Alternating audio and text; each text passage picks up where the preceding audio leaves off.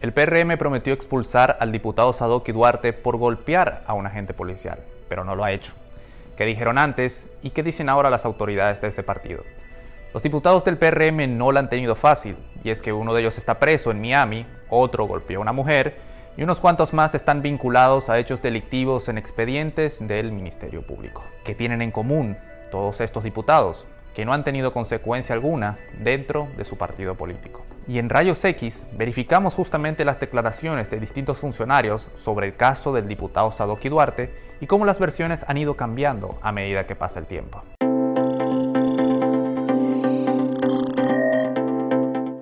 Hace casi dos años atrás se divulgó un video e informaciones que vinculaban al diputado oficialista Sadoki Duarte de la provincia Sánchez Ramírez con una agresión a un arraso de la Policía Nacional. La Razo presentó la acusación, se inició todo el proceso judicial y sobre el tema opinaron tanto el presidente de la República como el presidente del Partido Revolucionario Moderno.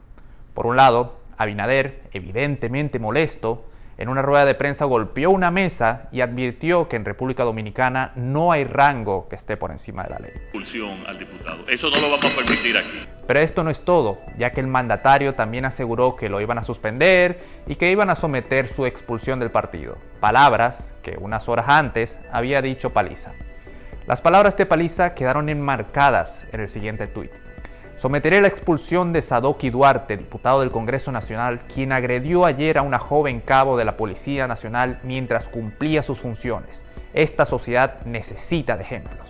Y para agregar más leña al fuego, el mismo Sadoki dijo que estaría dispuesto a renunciar si se demostraba que era culpable. Y renuncio como diputado de la República Dominicana si me demuestran que yo cometí los hechos. Pues el tiempo pasó y el diputado fue declarado culpable por la Suprema Corte de Justicia. ¿Qué dijo Paliza de esto? Que los estatutos del partido son muy claros y que el partido aún no ha emitido una opinión oficial sobre el futuro de Sadoki. Mientras que Abinader aún no dice nada.